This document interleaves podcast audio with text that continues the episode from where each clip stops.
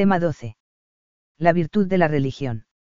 La virtud de la religión es una virtud humana que hunde sus raíces en la tendencia natural de la inteligencia a la búsqueda de la verdad absoluta, y de la voluntad al amor del bien absoluto, es decir, a la búsqueda de Dios, en el que la persona espera encontrar la felicidad a la que aspira por naturaleza. Cuando entra a formar parte del organismo de las virtudes cristianas, la virtud de la religión se transforma, porque a través de la fe, la esperanza y la caridad, la persona toca al Dios al que buscaba, que se ha revelado y encarnado. 1. Naturaleza de la virtud de la religión. La religión es la virtud moral que inclina al hombre a dar a Dios el respeto, el honor y el culto debidos como primer principio de la creación y gobierno de todas las cosas. Es considerada una parte de la virtud de la justicia, que consiste en dar a cada uno lo que le es debido, en este caso a Dios. La religión, como todas las virtudes, tiene una dimensión interior que, en muchos casos, se manifiesta exteriormente. La dimensión interior es esencial, sin ella los actos externos de culto quedarían vacíos. El Señor recordó a unos fariseos y escribas las palabras de Isaías, Este pueblo me honra con los labios, pero su corazón está muy lejos de mí, MT 15,8. Esta dimensión interior se podría resumir en el acto voluntario de entrega a Dios, acto de devoción.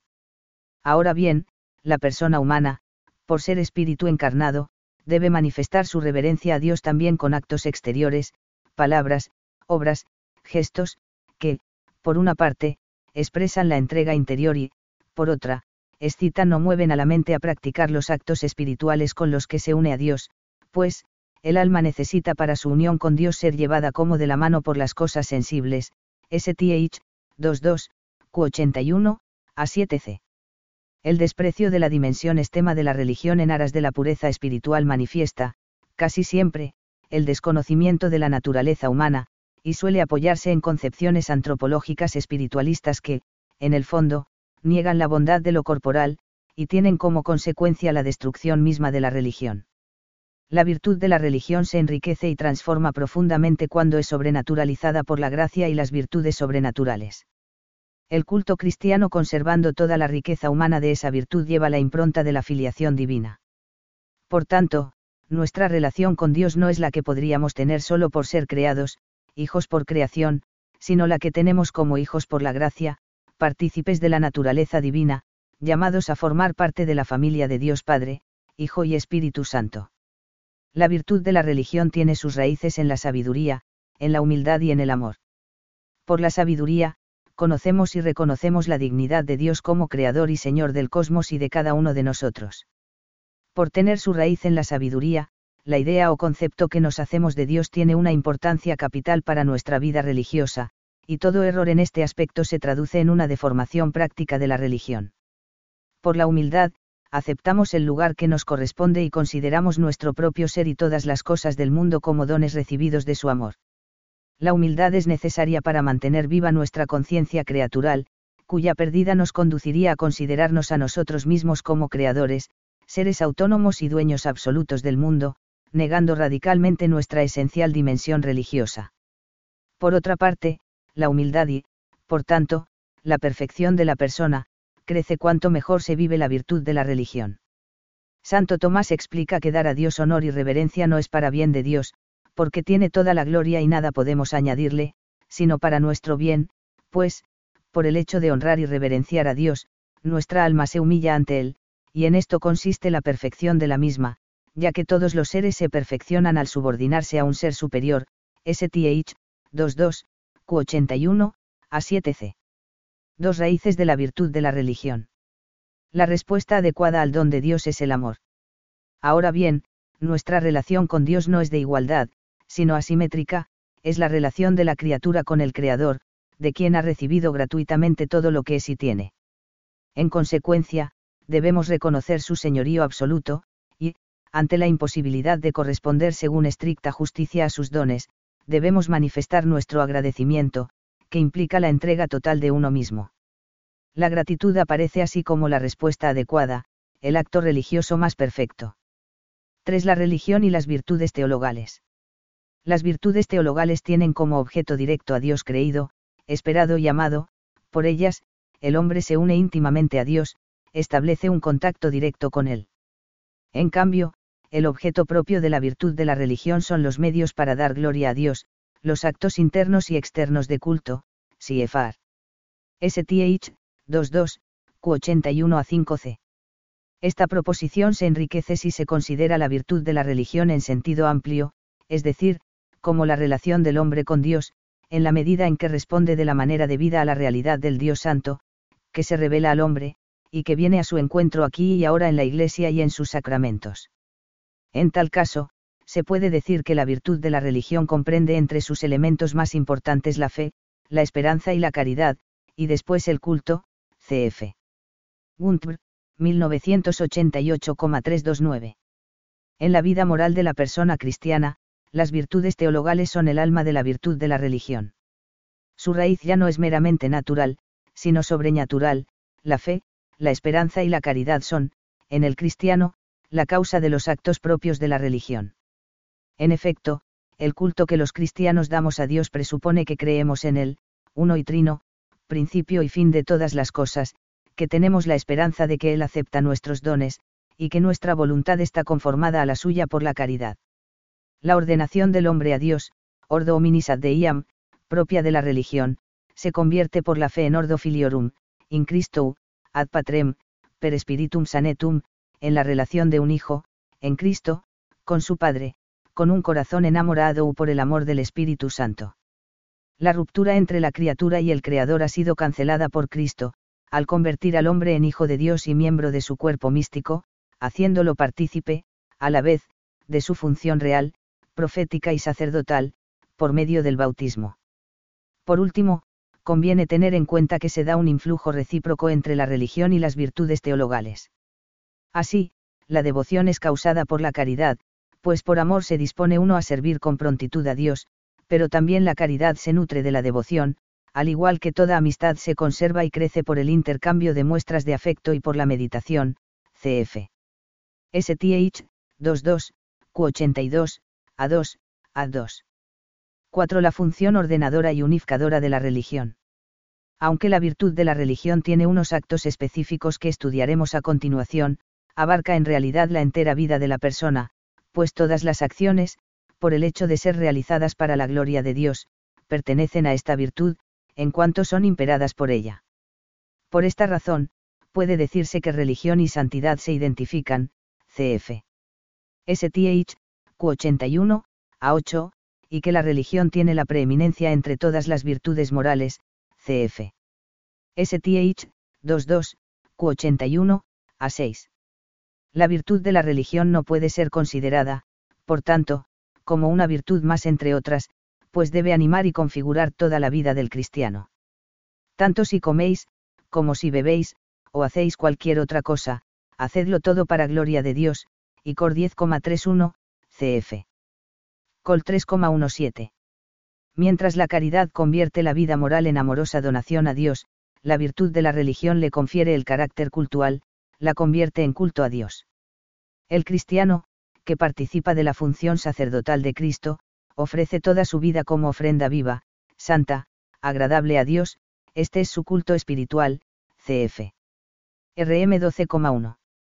Refiriéndose especialmente a los laicos, afirma el Concilio Vaticano II, todas sus obras, oraciones, tareas apostólicas, la vida conyugal y familiar, el trabajo diario, el descanso espiritual y corporal, si se realizan en el espíritu, incluso las molestias de la vida, si se llevan con paciencia, todo ello se convierte en sacrificios espirituales agradables a Dios por Jesucristo, cf.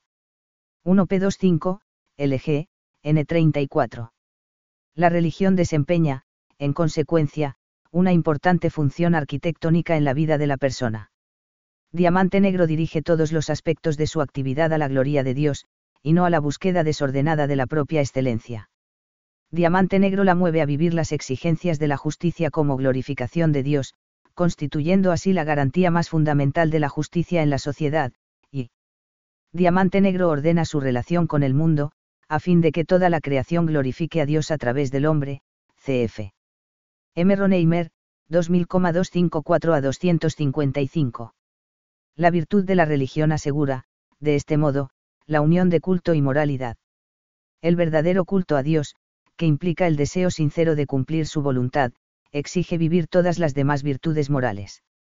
Jesús fustiga la falta de amor, como contradictoria con el verdadero espíritu de adoración a Dios, cf. MT 12,1 a 14. En la predicación apostólica aparece con frecuencia la importancia de unir el culto a Dios con el cumplimiento de su voluntad en todos los campos de la vida, la religiosidad pura e intachable ante Dios Padre es esta, visitar a los huérfanos y a las viudas en su tribulación y guardarse incontaminado de este mundo, Esti 1,27. Cinco actos específicos de la virtud de la religión 186. Aunque, como hemos dicho, todo acto de la vida cristiana puede ser un acto de la virtud de la religión en la medida en que con él se da gloria explícita a Dios, esta virtud tiene también unos actos específicos. Los actos de culto son actos de la inteligencia y la voluntad, y, como es lógico, suelen ir acompañados de afectos sensibles, aunque a veces pueden faltar es bueno dar culto a Dios con todas las facultades, en cuerpo y alma. 5.1. La devoción. La devoción, de devovere, entregarse, consiste en la voluntad de entregarse plenamente al servicio de Dios. Es fundamentalmente un acto interno, que debe estar presente en los demás actos de culto, vivificándolos y dirigiéndolos hacia su fin, la gloria de Dios. Se acrecienta por la meditación de la bondad de Dios y por el conocimiento propio.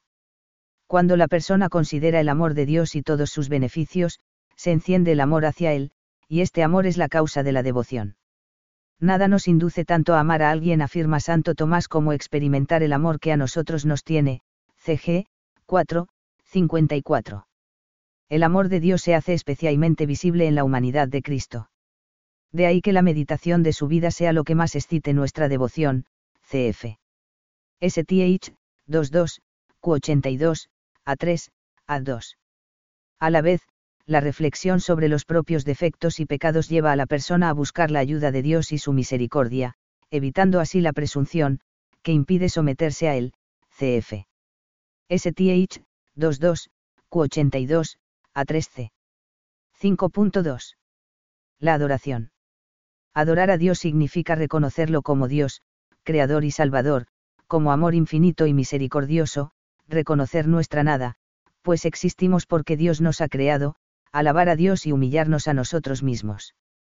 Adorarás al Señor tu Dios y solamente a Él darás culto, le 4,8, dice Jesús citando el Deuteronomio, 6,13.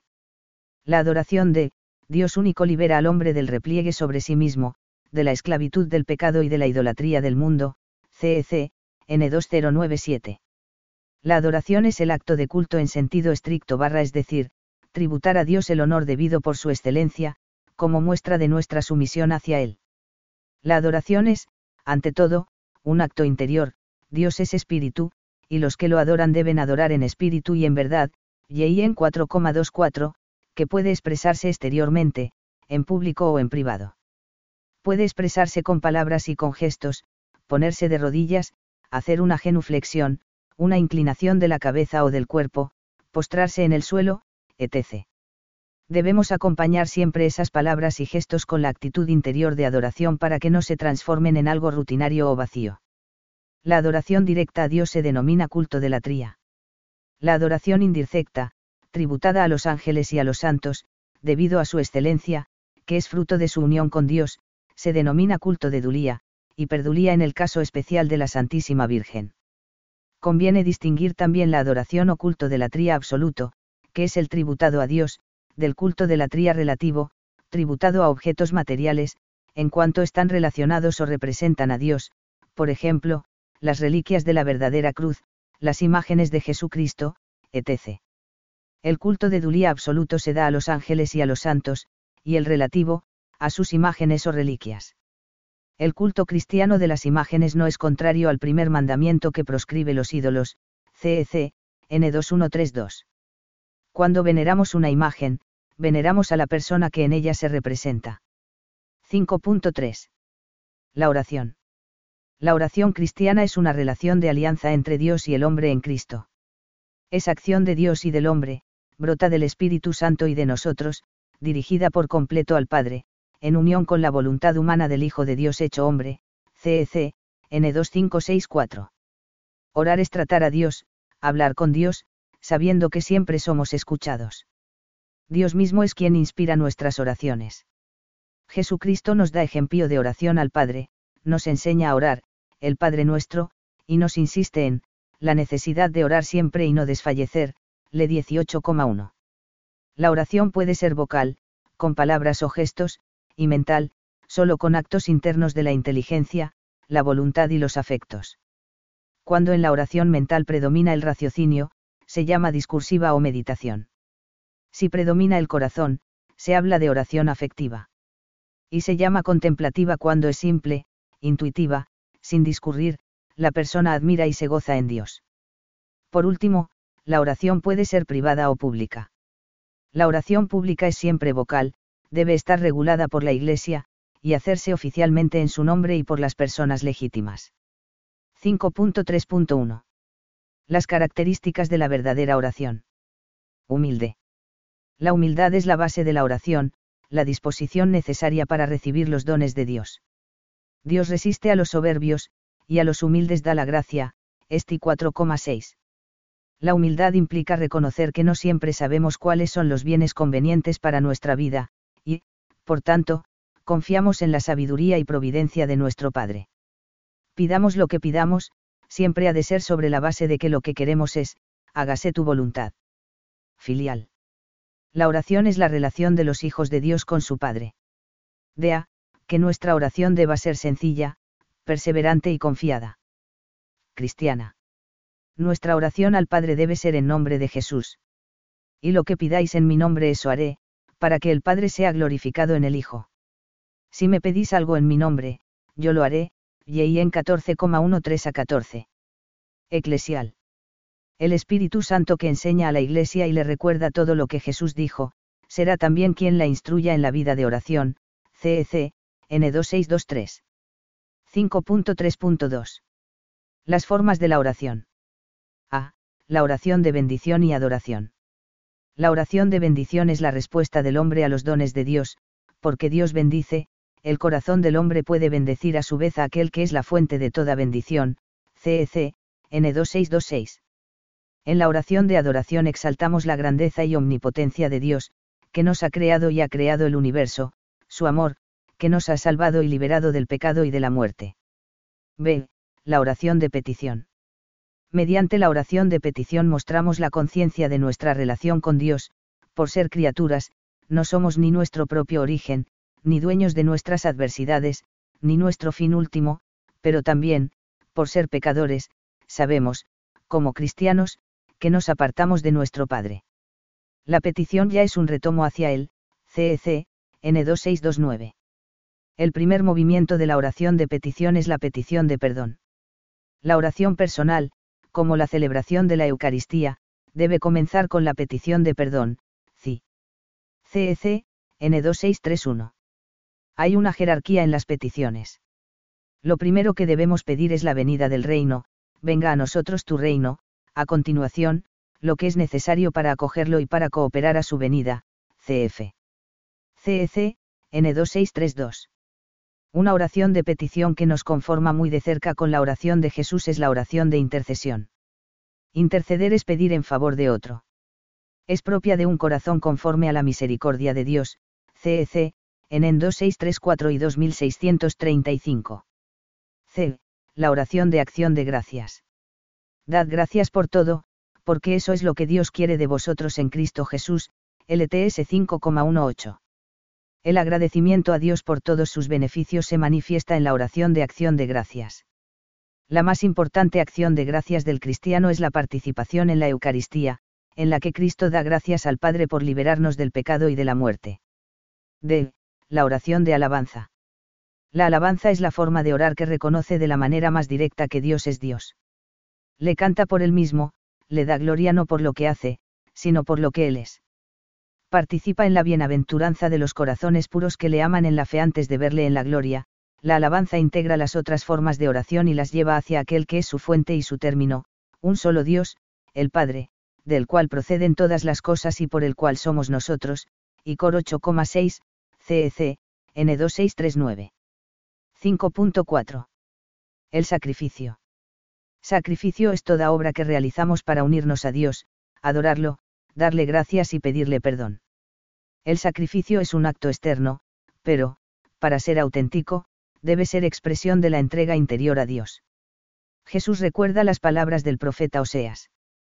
Misericordia quiero y no sacrificio, MT 9,13, 12,7, CF. O 6,6. El único sacrificio perfecto es el que ofreció Cristo en la cruz en ofrenda total al amor del Padre y por nuestra salvación, CF. Hebr 9,13 a 14.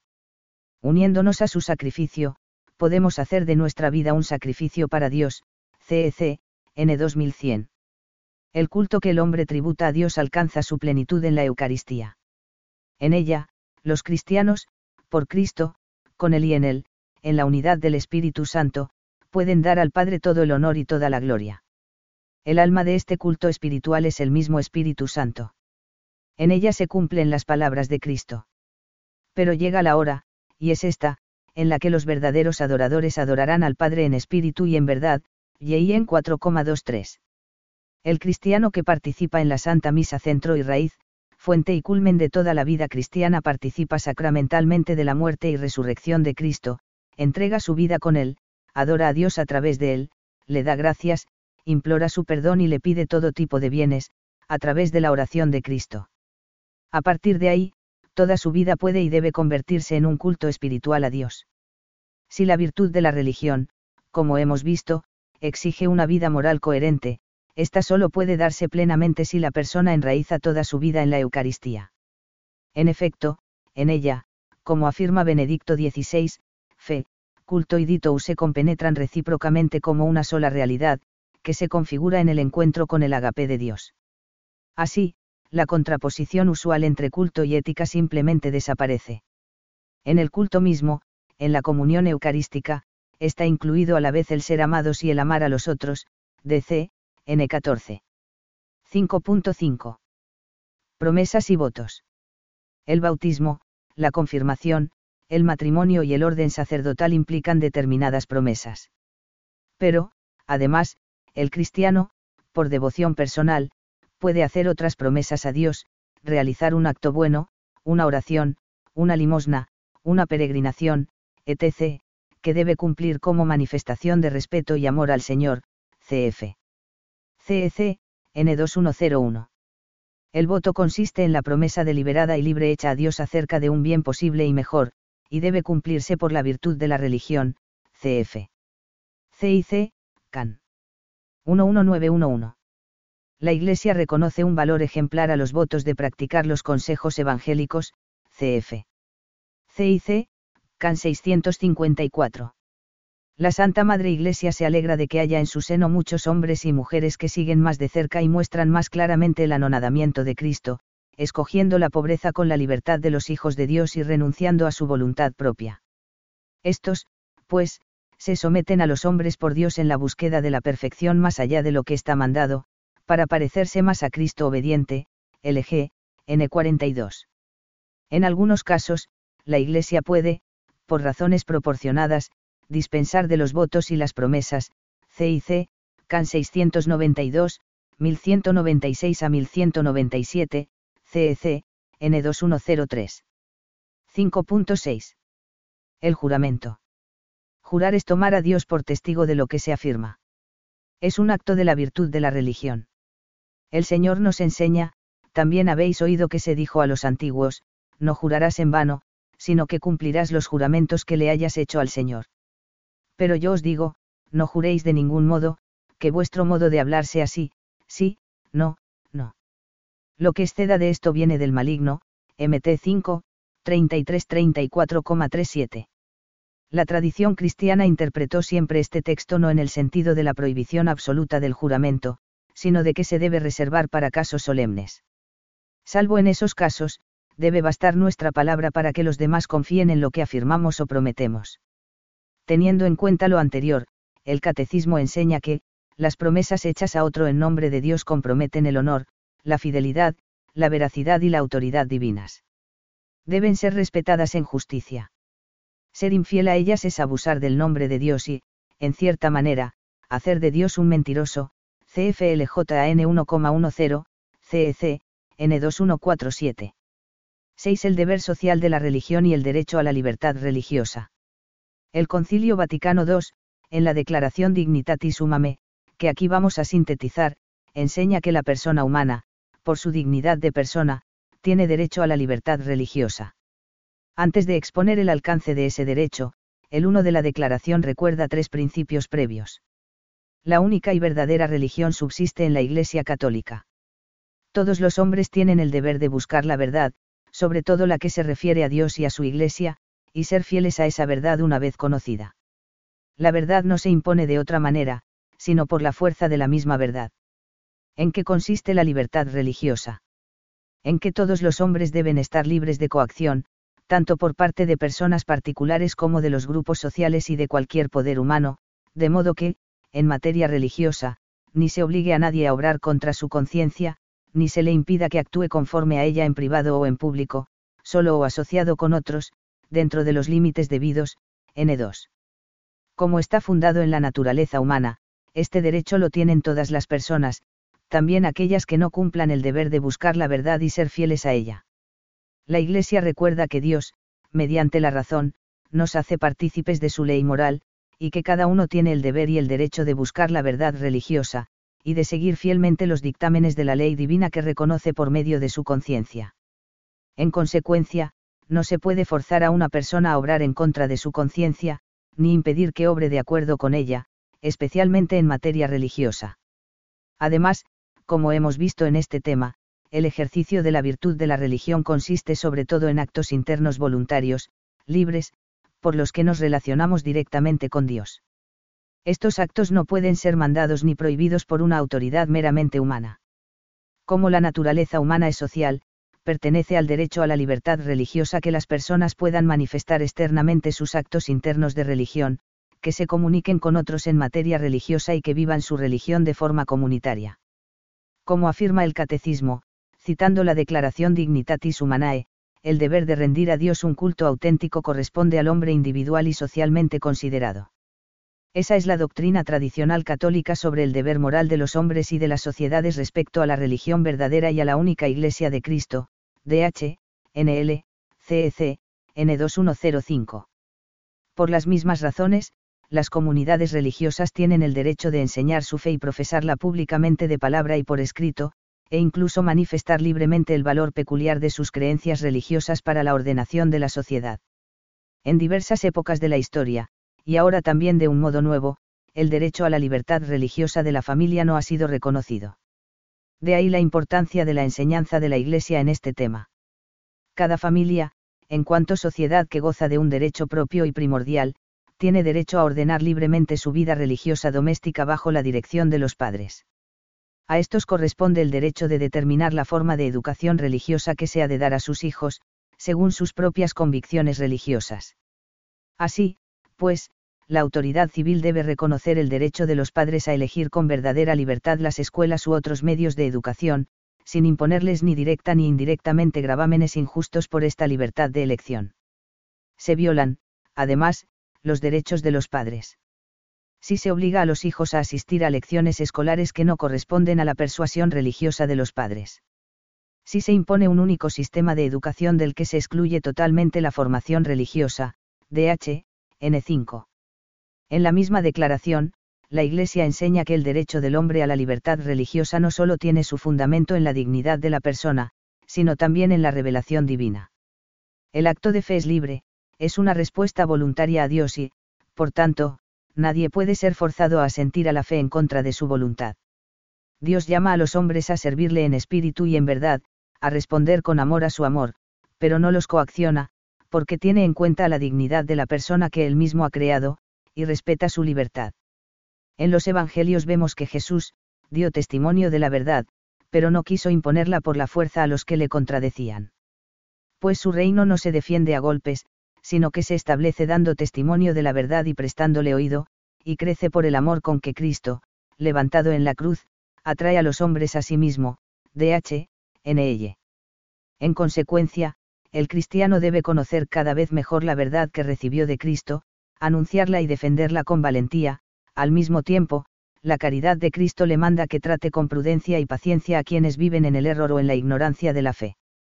Debemos difundir la luz de la vida, en el Espíritu Santo, con caridad sincera, con la palabra de la verdad, 2C0R6,67. Siete pecados contra la virtud de la religión 194. Veamos ahora en qué consisten los pecados contra la virtud de la religión. Lo haremos transcribiendo en gran parte las definiciones que nos ofrece el Catecismo de la Iglesia Católica. 7.1. La superstición y el culto indebido. La superstición consiste en dar culto a quien no se debe. El culto indebido a Dios puede darse, por ejemplo, atribuyendo eficacia a la materialidad de las oraciones o de los signos sacramentales, sin importar las disposiciones interiores de la persona, cf. CEC, N2111. 7.2. La idolatría. La idolatría consiste en tributar a una criatura la adoración debida exclusivamente a Dios. La idolatría no se refiere solo a los cultos falsos del paganismo. Es una tentación constante de la fe consiste en divinizar lo que no es Dios. Hay idolatría desde el momento en que el hombre honra y reverencia a una criatura en lugar de Dios. Trátese de dioses o de demonios, por ejemplo, el satanismo, de poder, de placer, de la raza, de los antepasados, del Estado, del dinero, etc. No podéis servir a Dios y al dinero, dice Jesús, MT 6,24, CEC, N2113. 7.3. Adivinación, magia, espiritismo. La adivinación es la superstición que trata de averiguar las cosas futuras u ocultas por medios indebidos, el recurso a Satán o a los demonios, la evocación de los muertos, etc. La consulta de horóscopos, la astrología, la quiromancia, la interpretación de presagios y de suertes, los fenómenos de visión, el recurso a mediums encierran una voluntad de poder sobre el tiempo, la historia y, finalmente, los hombres, a la vez que un deseo de granjearse la protección de poderes ocultos. Están en contradicción con el honor y el respeto, mezclados de temor amoroso, que debemos solamente a Dios, CEC, N2116. Todas las prácticas de magia o de hechicería mediante las que se pretende domesticar potencias ocultas para ponerlas a su servicio y obtener un poder sobrenatural sobre el prójimo aunque sea para procurar la salud, son gravemente contrarias a la virtud de la religión. Estas prácticas son más condenables aún cuando van acompañadas de una intención de dañar a otro, recurran o no a la intervención de los demonios. Llevar amuletos es también reprensible. El espiritismo implica con frecuencia prácticas adivinatorias o mágicas. Por eso la Iglesia advierte a los fieles que se guarden de él. El recurso a las medicinas llamadas tradicionales no legitima ni la invocación de las potencias malignas, ni la explotación de la credulidad del prójimo, CEC, N2117. 7.4. La irreligión. Los principales pecados de irreligión son la acción de tentar a Dios con palabras o con obras, el sacrilegio y la simonía. La acción de tentar a Dios consiste en poner a prueba, de palabra o de obra, su bondad y su omnipotencia. Así es como Satán quería conseguir de Jesús que se arrojara del templo y obligase a Dios, mediante este gesto, a actuar, cf. Le 4,9. Jesús le opone las palabras de Dios, no tentaréis al Señor, tu Dios, Diti 6,16. El reto que contiene este tentar a Dios lesiona el respeto y la confianza que debemos a nuestro Creador y Señor. Incluye siempre una duda respecto a su amor, su providencia y su poder, CEC, N2119. El sacrilegio consiste en profanar o tratar indignamente los sacramentos y las otras acciones litúrgicas, así como las personas, las cosas y los lugares consagrados a Dios. El sacrilegio es un pecado grave sobre todo cuando es cometido contra la Eucaristía, pues en este sacramento el cuerpo de Cristo señas hace presente substancialmente, cf. CIC CAN 13671376, CEC, N2120. La simonía, CF. Hecho 8,9 a 24, se define como la compra o venta de cosas espirituales es imposible apropiarse de los bienes espirituales y de comportarse respecto a ellos como un poseedor o un dueño, pues tienen su fuente en Dios. Solo es posible recibirlos gratuitamente de él, CEC, N2121. 7.5. La blasfemia. La blasfemia se opone directamente al segundo mandamiento. Consiste en proferir contra Dios interior o exteriormente palabras de odio, de reproche, de desafío, en injuriar a Dios, faltarle al respeto en las expresiones, en abusar del nombre de Dios. Santiago reprueba a los que blasfeman el hermoso nombre, de Jesús, que ha sido invocado sobre ellos, Esti 2,7. La prohibición de la blasfemia se extiende a las palabras contra la Iglesia de Cristo, los santos y las cosas sagradas. Es también blasfemo recurrir al nombre de Dios para justificar prácticas criminales, reducir pueblos a servidumbre, torturar o dar muerte.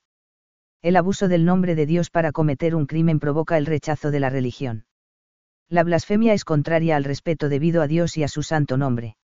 Es de suyo un pecado grave, cf. C. y 1396, CEC, N2148. 8. El ateísmo, el agnosticismo y el laicismo. Uno de los problemas más graves de nuestra época es el ateísmo, que rechaza la existencia de Dios, apoyándose frecuentemente en una falsa concepción de la autonomía humana. 8.1. Formas de ateísmo. El ateísmo adopta formas muy diversas, que se podrían resumir en las siguientes. Ateísmo pragmático. Es el de las personas indiferentes a la cuestión religiosa, que no se plantean la existencia de Dios ni de la vida eterna, de los escépticos ante todo lo trascendente, de los que orientan su vida al bienestar material. Ateísmo antropocéntrico o humanismo ateo. Afirma la autonomía radical del hombre y de su libertad hasta negar toda dependencia del hombre respecto de Dios. Para esta forma de ateísmo, la esencia de la libertad consiste en que el hombre es el fin de sí mismo, el único artífice y creador de su propia historia, GS, N20. Ateísmo sistemático. Pone la liberación del hombre en su liberación económica y social. Pretende, que la religión, por su propia naturaleza, es un obstáculo para esta liberación, porque, al orientar el espíritu humano hacia una vida futura ilusoria, apartaría al hombre del esfuerzo por levantar la ciudad temporal, GS, N20. 8.2. Causas del ateísmo. El ateísmo, considerado en su total integridad, no es un fenómeno originario, sino derivado de varias causas. Algunas personas llegan al ateísmo porque se rebelan contra Dios al no conseguir integrar su idea de Dios con el misterio del mal, del sufrimiento, especialmente del sufrimiento de los inocentes. En otras personas, el ateísmo nace por conceder carácter absoluto a los bienes humanos, considerados en la práctica como sucedáneos de Dios.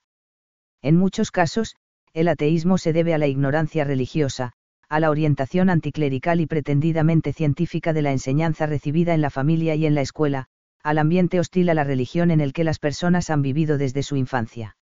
Hay ateos que rechazan no a Dios sino a una falsa representación de Dios, un Dios permisivo, complaciente e irrelevante, un Dios riguroso y severo, justiciero y sin corazón, que se opone a la libertad y a la alegría del ser humano y no perdona sus errores, un Dios distante, alejado del hombre y de sus problemas, el deísmo, etc. La Iglesia nos recuerda, también, que en la génesis del ateísmo, puede corresponder a los creyentes una parte no pequeña, en cuanto que, por descuido en la educación para la fe, por una exposición falsificada de la doctrina, o también por los defectos de su vida religiosa, moral y social, puede decirse que han velado el verdadero rostro de Dios y de la religión, más que revelarlo, GS, N19. 8.3. El agnosticismo y el laicismo. Está muy extendido también el agnosticismo, que, aunque no niega o no se pronuncia sobre la existencia de Dios, equivale con mucha frecuencia a un ateísmo práctico, cf. CEC, en en 21232128.